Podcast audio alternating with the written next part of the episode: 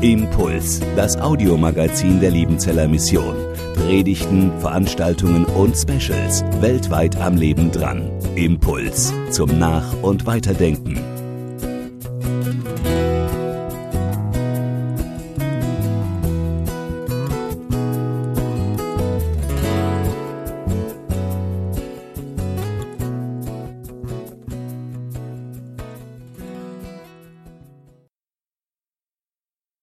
Der vergangenen Woche war ich beim Notar. Ich wurde eingeladen, gebeten von einem Ehepaar, das die Liebenzeller Mission bedenken möchte, dass die einen Teil mal ihres Vermögens bekommen, da dabei zu sein. Und so haben wir gewartet im Wartezimmer und da waren noch drei andere. Jeder hatte so ein Packen Akten bei sich.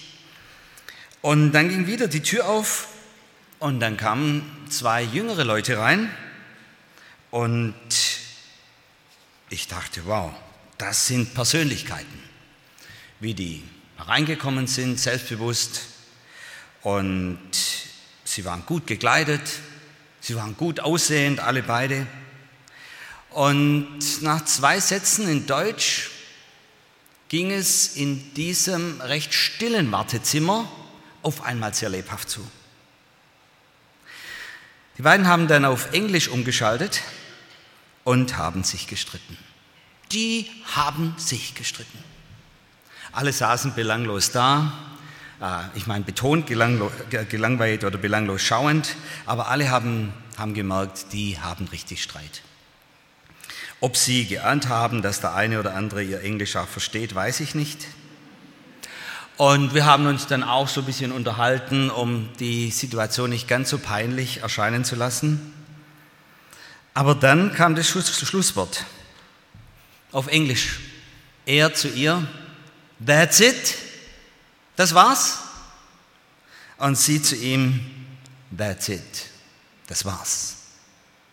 Und dann ging er raus Sie blieb noch zwei, drei Minuten sitzen. Ich dachte, wieso bleibt die sitzen? Aber nachher merkte ich, die ging dann auch raus. Wahrscheinlich wollte sie nicht mit ihm rausgehen. Ganz klar war, versöhnt haben die sich nicht. Er verkracht, so verkracht, dass sie wahrscheinlich über die Scheidung redeten. Und unser Thema heute ist versöhnt. Das Gegenteil von Krach und Scheidung. Versöhnt. Dazu unser Predigtext aus dem ersten Johannesbrief, Kapitel 1, 5 bis 2, 6. Die Botschaft, die wir von Jesus Christus empfangen haben und die wir an euch weitergeben, lautet, Gott ist Licht. Und bei ihm gibt es nicht die geringste Spur von Finsternis. Wenn wir behaupten, mit Gott verbunden zu sein, in Wirklichkeit aber in Finsternis leben, lügen wir und unser Verhalten steht im Widerspruch, im Widerspruch zur Wahrheit. Wenn wir jedoch im Licht leben, so wie Gott im Licht ist, sind wir miteinander verbunden und das Blut Jesu, seines Sohnes, reinigt uns von aller Sünde. Wenn wir behaupten, ohne Sünde zu sein, betrügen wir uns selbst und verschließen uns der Wahrheit. Doch, wenn wir unsere Sünden bekennen, erweist Gott sich als treu und gerecht. Er vergibt uns unsere Sünden und reinigt uns von allem Unrecht, das wir begangen haben. Wenn wir behaupten, wir hätten nicht gesündigt, machen wir Gott zum Lügner und geben seinem Wort keinen Raum in unserem Leben. Meine lieben Kinder, hier schreibt ein alter Apostel, meine lieben Kinder, schreibt Johannes, ich schreibe euch diese Dinge, damit ihr nicht sündigt. Und wenn jemand doch eine Sünde begeht, haben wir einen Anwalt, der beim Vater für uns eintritt, Jesus Christus, den Gerechten. Er, der nie etwas Unrechtes getan hat, ist durch seinen Tod zum Sühneopfer für unsere Sünden geworden. Und nicht nur für unsere Sünden, sondern für die der ganzen Welt. Wie können wir sicher sein, dass wir Gott kennen? Es zeigt sich daran, dass wir seine Gebote befolgen. Wenn jemand behauptet, Gott zu kennen, aber seine Gebote nicht befolgt, ist er ein Lügner und gibt der Wahrheit keinen Raum in seinem Leben. Wer sich hingegen nach Gottes Wort richtet, den hat die Liebe Gottes von Grund auf erneuert. Und daran erkennen wir, dass wir mit Gott verbunden sind. Wer von sich sagt, er sei mit ihm verbunden und bleibe in ihm, der ist verpflichtet, so zu leben, wie Jesus gelebt hat. Versöhnt. Wenn man diese Verse liest, die so von einem Begriff zum anderen springen, und da ist Johannes nicht ganz leicht zu lesen in seinen Briefen, möchte ich beginnen mit dem, was er hier so ohne Veranschaulichung darlegt. Das erste, die Theologie der Versöhnung. Kein anderes Thema zieht sich so durch die Bibel wie die Versöhnung. Und an keinem anderen Thema scheitern Menschen und Christen so oft wie beim Thema Versöhnung. Und deshalb diese wegweisenden Worte von Johannes als alter Apostel, der es auf den Punkt bringt in 1. Johannes 1.9. Wenn wir aber unsere Sünden bekennen, so ist er treu und gerecht, dass er uns die Sünden vergibt und reinigt uns von aller Ungerechtigkeit. Und er fährt fort, meine lieben Kinder, ich schreibe euch diese Dinge, damit ihr nicht sündigt. Und wenn jemand doch eine Sünde begeht, haben wir einen Anwalt, der beim Vater für uns eintritt, Jesus Christus, den Gerechten. Er, der nie etwas Unrechtes getan hat, ist durch seinen Tod zum Sühneopfer für unsere Sünden geworden und nicht nur für unsere Sünden, sondern für die der ganzen Welt. Es ist ein Riesenproblem von uns Menschen, dass wir im Herzen oft wissen, was dran wäre zu tun und dass wir es nicht tun. Dass wir scheitern, wir versagen, wir vergessen es manchmal einfach, wir sind ignorant, bewusst oder unbewusst. Und dann geht irgendetwas in die Brüche, dann geht eine Beziehung in die Brüche, dann geht die Beziehung zu Gott in die Brüche oder die Beziehung zum Nächsten. Und das ist schmerzhaft. Und um zu verdeutlichen, wie gravierend dieser Missstand ist, beginnt Gott im Alten Testament durch Opfergesetze sein Volk zu erziehen, sie zu bilden, ihnen ein Bewusstsein zu schaffen, was dieser Bruch der Beziehung, diese Eigennützigkeit im Denken und Handeln und Glauben nach sich zieht. Und er sagt, für diese Schuld muss bezahlt werden. Wenn der heilige Gott, der heilige Gott, der Gott des Lichtes, in dem keine Finsternis ist, wie es hier beschrieben wird, dieser heilige Gott kann unsere Sünde, unsere Eigensucht, unsere Ignoranz nicht einfach so hinnehmen. Das ist wie Feuer und Wasser. Und deshalb baut Gott die Brücke durch die Versöhnung das Leben gelassen werden muss, um die Sache wieder gut zu machen. In unserer deutschen Sprache hat sich der Sündenbock sprichwörtlich etabliert. Ein Bild aus dem Alten Testament am großen Versöhnungstag, die Schuld des Volkes durch die Hand des Priesters auf diesen Bock gelegt wird, der in die Wüste getrieben wird, um dort zu sterben. Versöhnung, zerbrochene Beziehungen wegen unserem Versagen. Wir machen es kaputt. Die aller, allermeisten Probleme unserer Welt sind hausgemachte Probleme. Unsere Probleme. Wir kriegen es nicht auf die Reihe, weil wir so oft nur für uns selber denken und die Liebe so oft fehlt und die Weisheit von Gott so oft fehlt und die Richtung, die er vorgibt in unserem Leben, scheinbar doch nachgeordnet ist, auch bei uns Christen. Und nun schreibt hier ein alt gewordener, in Erfahrung gereifter Johannes, ehemals Jünger, jetzt Apostel. Wir müssen uns einen alten grauhaarigen Mann vorstellen. Und der stellt den Kern des Glaubens dar. In seinen Worten, diese Basics, wie wir auf Neudeutsch sagen, auf das, worum es geht, legt er nochmal Wert, weil offensichtlich die Gemeinde wie die Gemeinde Jesu aller Zeit sich leicht von diesen Basics, von diesem Kern auch zu entfernen droht. Wie im persönlichen Leben, so oft auch in der Gemeinde. Und dasselbe Johannes, der in seinem Evangelium im ersten Kapitel schrieb, und wir sahen seine, Jesu Herrlichkeit, als des eingeborenen Sohnes vom Vater, voller Gnade und Wahrheit. Dieser Johannes schreibt jetzt, doch wenn wir unsere Sünden bekennen, erweist sich Gott als treu und gerecht. Er vergibt uns unsere Sünden, reinigt uns von allem Unrecht, das wir begangen haben. Und Paulus erklärt es ähnlich. Im 2. Timotheusbrief 2, 13, sind wir untreu, bleibt er doch treu, denn er kann sich in seinem Charakter, in seiner Persönlichkeit nicht verleugnen. Gott ist treu. Treu und gerecht. Gerecht verbinden wir mit Strafe, mit Gerichtsurteil, mit irgendwelchen Bußgeldkatalogen. Du hast etwas falsch gemacht, jetzt kommt der gerechte Staat, du zahlst. Du hast jetzt was verschuldet bei deinem Nachbarn, du machst das gut. Recht empfinden wir sehr legal. So und so. Gut oder böse. Strafe getan und das Ganze wieder gut machen und bezahlen. Und nun kommt bei Jesus eine neue Komponente dazu. Er ist nicht nur gerecht, sondern er ist auch treu. Er ist nicht nur Wahrheit, er ist auch Gnade. Es ist ein wunderbares Phänomen bei Jesus.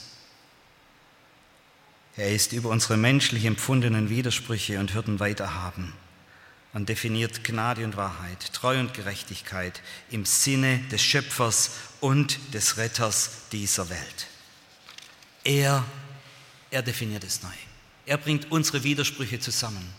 Er schafft Versöhnung und nicht nur gerechte Strafe. Johannes, er stellt uns hier das alte Rettungskonzept Gottes wieder vor Augen. Wie gesagt, vielleicht deshalb, weil die Wahrheit Gottes in Gefahr steht, immer vergessen, verdreht, verändert, verschüttet zu werden.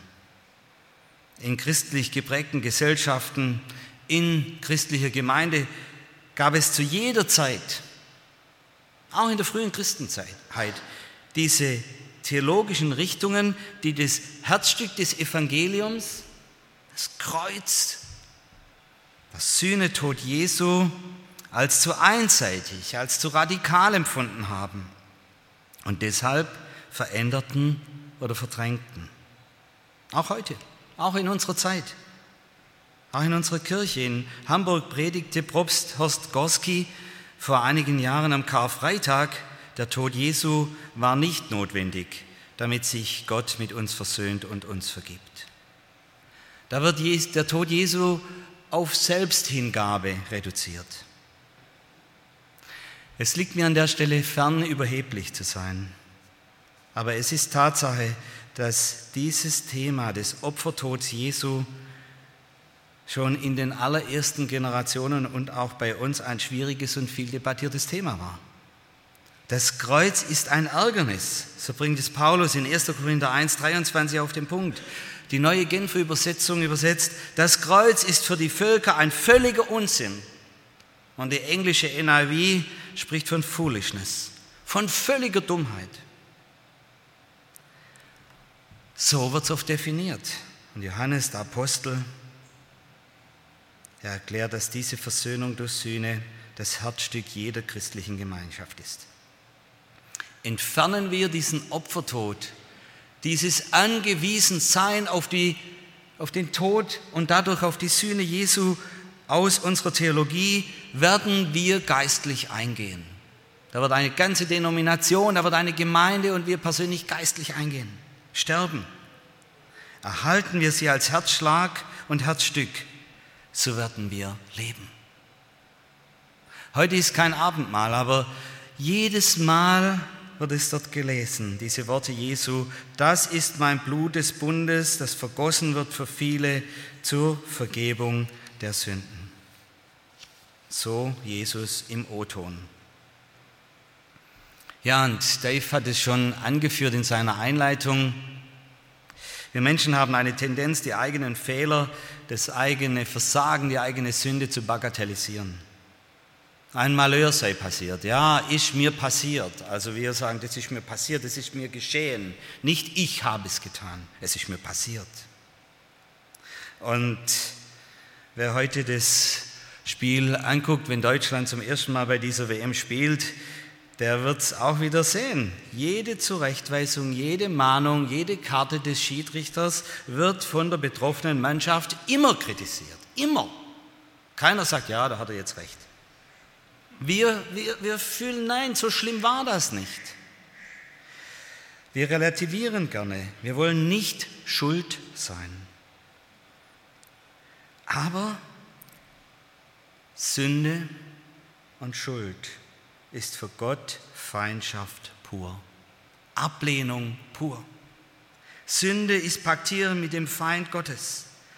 Und deshalb ist der Rat von Johannes hier nicht nur ein seelsorgerlicher Hinweis, dass wir unsere Schuld bekennen sollen, weil das entlastet. Das auch. Aber es ist viel mehr. Es geht um eine Machtzugehörigkeit.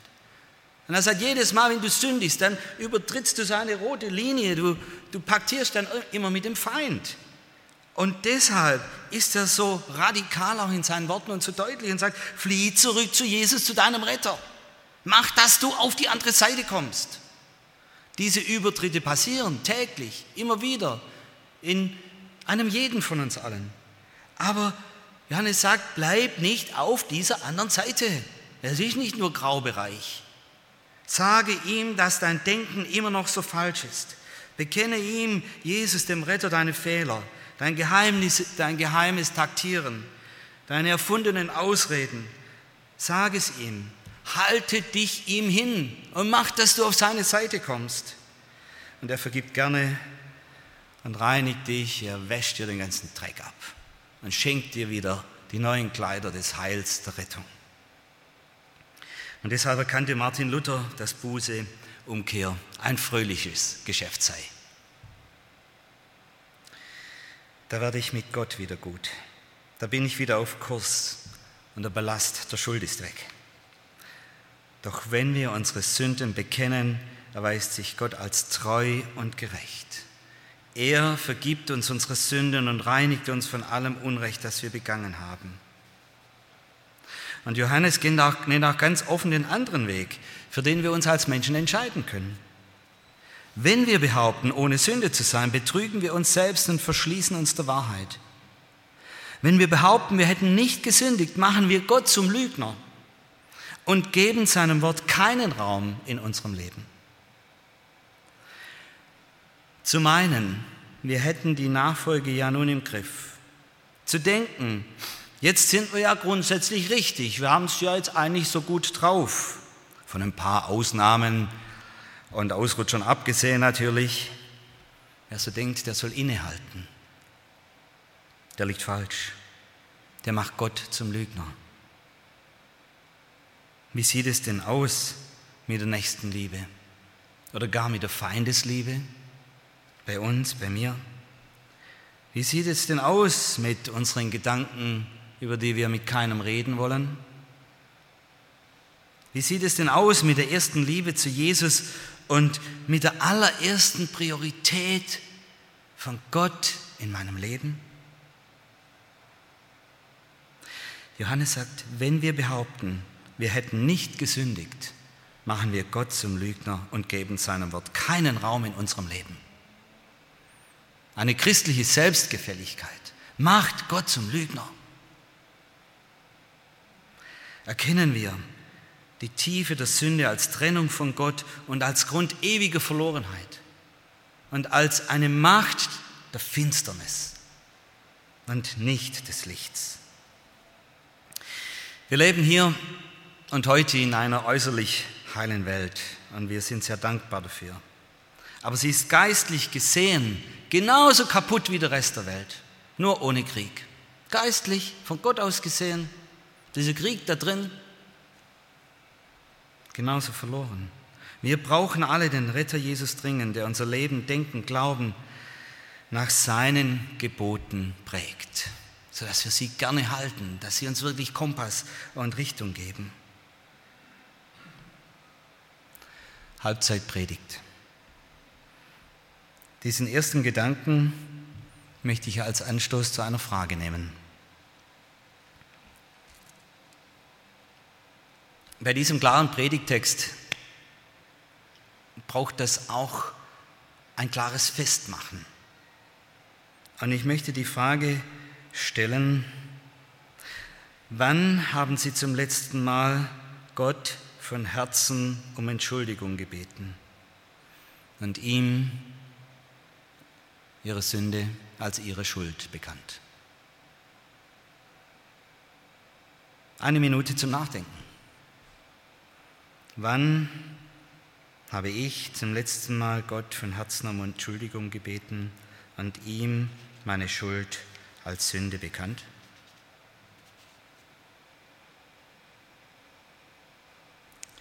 Herr Jesus, du kennst uns und du weißt, wie wir ticken, wie wir denken, welche Muster wir haben, auch mit Schuld und, und Versagen umzugehen. Und wir bitten dich, hilf uns zur Umkehr. Gib uns Raum zur Buße und schenk, dass sie fester Teil unseres Lebens ist. Und mit dir auf deiner Seite versöhnt zu leben. Amen. Das zweite, die Praxis der versöhnten Gemeinschaft. Krankenhäuser sind Orte, da geht man nur aus einem ganz bestimmten Anlass hin. Entweder man ist krank und braucht wirklich Hilfe, nicht nur vom Hausarzt, sondern von Spezialisten in diesen Häusern. Oder man kennt jemanden als Patient und geht zum Besuch dorthin. Was mir auffällt bei Besuchen ist, dass ich mit in Zimmern, wo zwei, drei, vier Patienten sind, dass sich unter denen eine, eine starke Beziehung entwickelt.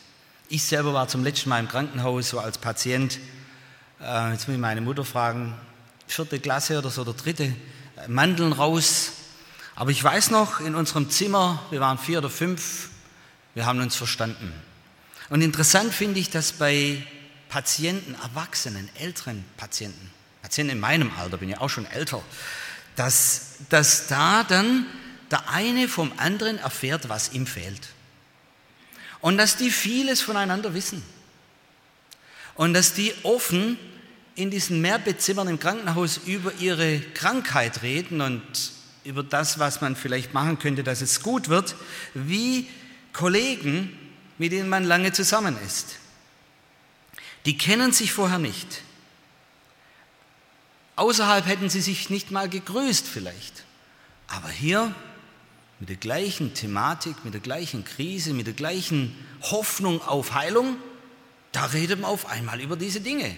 Und vielleicht kennen Sie das auch, da besucht man seinen Patienten, seinen Freund und dann sagen, ja, der in dem Bett da drüber, das erste Bett, oh, da ist ganz schlimm, also der ist schon zum dritten Mal ist der schon hier und der, also Chefarzt persönlich behandelt den und der hat das und das und der dort drüber, ah, die sind natürlich nicht im Zimmer, sondern und der hat das und das. Und ja, jetzt hoffe ich bei mir, dass auch so geht, dass ich auch diese Hilfe bekomme. Im Krankenhaus entsteht eine Gemeinschaft, die verbindet. Und die Gemeinde Jesu ist so ein Krankenhaus. Wer hier zu seinen tiefen Defiziten seines Lebens, seiner Persönlichkeit steht, das heißt zu seiner Sünde steht, und sich an Jesus wendet, du hast vorher gesagt, Chef Coach, ich sage jetzt hier Chef und Oberarzt, um Hilfe zu bekommen, der hat Gemeinschaft mit seinen Mitchristen. Diese gemeinsame Krankheit verbindet. Blöd ist bloß, dass wir darüber wenig reden oder gar nicht reden hier.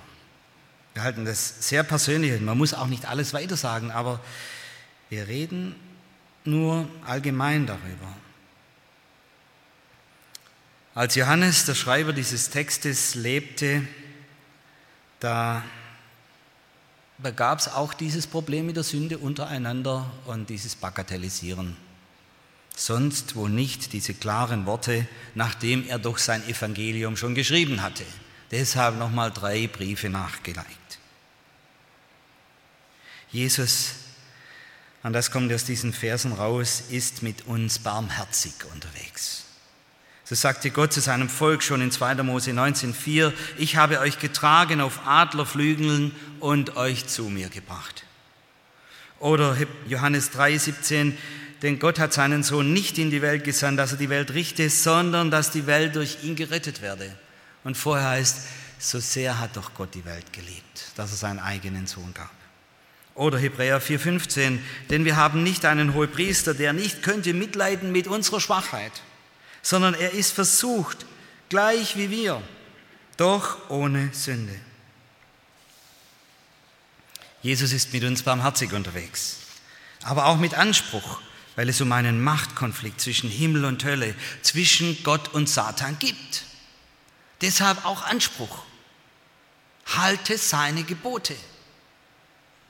Sei mit ihm unterwegs und mach da nicht Larifari. Wenn jemand behauptet, Gott zu kennen, aber seine Gebote nicht befolgt, ist er ein Lügner und gibt der Wahrheit keinen Raum in seinem Leben. Wer sich hingegen nach Gottes Wort richtet, den hat die Liebe Gottes von Grund auf erneuert und daran erkennen wir, dass wir mit Gott verbunden sind. Wer von sich sagt, er sei mit ihm verbunden und bleibe in ihm, der ist verpflichtet, so zu leben, wie Jesus gelebt hat. Johannes redet hier nicht von ein paar einzelnen Sünden und sagt, okay, und wenn du tust, dann bist du weg vom Fenster. Es geht hier um eine Haltung, um ein Unterwegssein mit Jesus. Wachstum, bleiben, wie es Johannes in Kapitel 15 schreibt. Darum geht's. Und deshalb diese Frage auch an uns heute Morgen. Wenn Gott uns fragen würde, wo möchtest du wachsen in der Nachfolge? Was würden wir ihm sagen? Würde man ihm sagen, ich wünsche mir eigentlich die Freude wie damals, als ich mich bekehrt habe. Oder würde man ihm sagen, ich wünsche mir eigentlich Freude in der Nachfolge oder Gehorsam an diesem oder jenem Punkt. Ich wünsche mir wieder gerne in der Bibel zu lesen. Ich wünsche mir dieses Fragen nach dir in viel mehr Dingen, wie es jetzt ist, wo alles geregelt ist. Das ist vor allem eine Gefahr des Menschen, der schon lange mit Jesus unterwegs ist, so meine Altersgruppe. Das Evangelium ist ein Rettungskonzept für alle Menschen und ein Lebenskonzept mit einer maßgeschneiderten Anleitung Jesu durch sein Wort und durch seinen Geist. Für jeden von uns maßgeschneidert. Das bietet er uns an. Und deshalb dieses Werben, halt doch diese Gebote. Bleib doch auf diesem super Weg. Der ist doch nur gut für dich. Tapp nicht immer wieder in die Grenze, in die andere Richtung, über die Grenze. Und weil es sich hier um ein Rettungskonzept für alle Menschen handelt, sagt das Neue Testament, so sind wir, die Geretteten, nun Botschafter an Christi Stadt. Denn Gott ermahnt durch uns. So bitten wir nun an Christi Stadt, lasst euch versöhnen mit Gott. Und Paulus erklärt, denn er hat den, der von keiner Sünde wusste, für uns zur Sünde gemacht, auf dass wir in ihm die Gerechtigkeit würden, die vor Gott gilt. Gerecht durch Sühne, versöhnt, freigesprochen, weil Jesus bezahlt hat. Und das heißt für unseren Missionsauftrag heute, dass Missionare wie früher, so auch heute Botschafter der Versöhnung sind. Einladen, dass Menschen mit Gott wieder ins Reine kommen. Und dass sie in ganz anderen religiösen Konzepten Gott verstehen als den Versöhner, der alles getan hat. Es war vor zwei Jahren in Ecuador. Wir hatten unsere internationale Tagung mit Teamleitern aus aller Welt, mit den nationalen Direktoren der Liebenzeller Mission International, mit Mitarbeitern hier vom Missionsberg, mit Dozenten der Hochschule an der ITA. Und wir haben mal so grundsätzlich analysiert, an was leidet denn unsere Welt heute am meisten?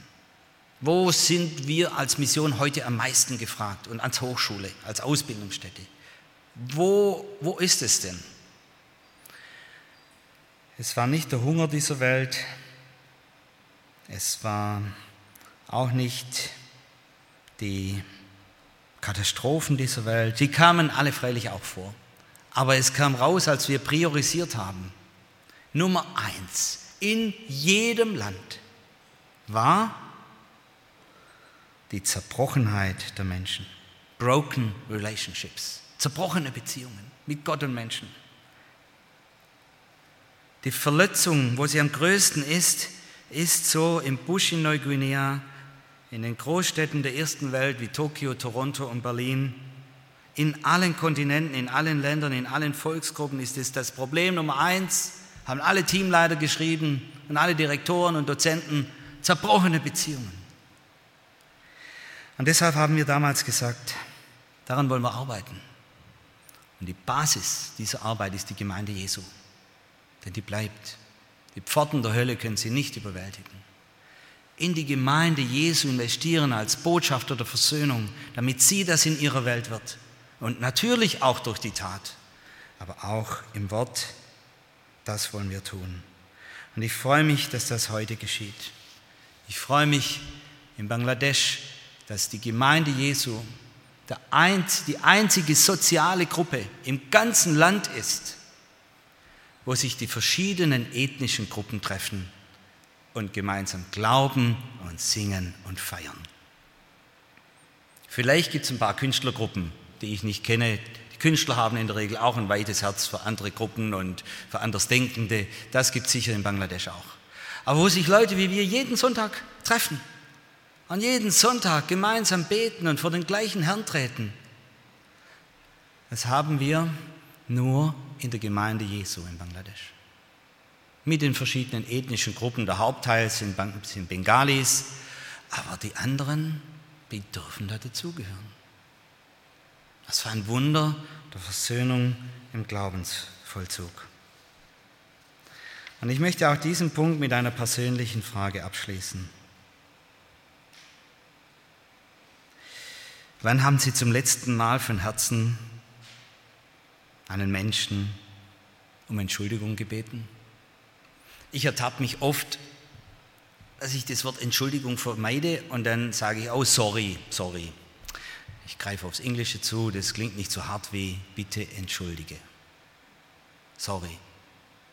Das bin ich oft. Darf ich uns die Frage stellen, Wann habe ich zum letzten Mal einen Menschen von Herzen um Entschuldigung gebeten?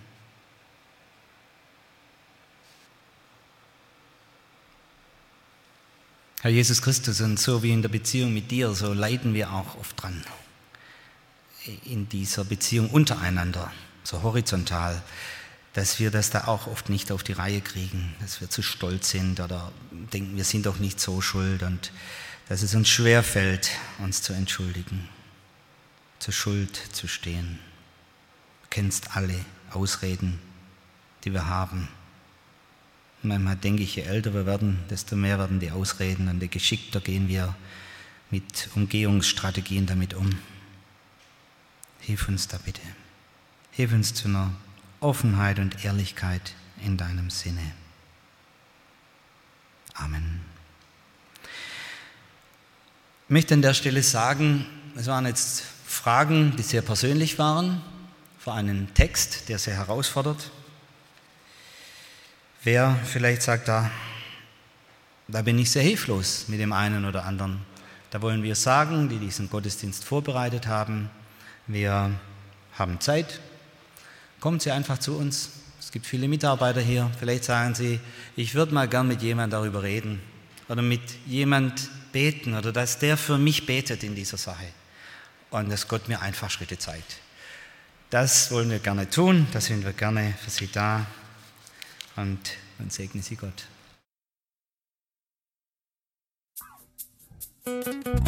Impuls ist eine Produktion der Liebenzeller Mission. Haben Sie Fragen? Würden Sie gerne mehr wissen? Ausführliche Informationen und Kontaktadressen finden Sie im Internet unter www.liebenzell.org. Die Liebenzeller Mission produziert ebenfalls das Fernsehmagazin Weltweit am Leben dran. Informationen zur Sendung und zum Empfang gibt es unter www.weltweit-magazin.de.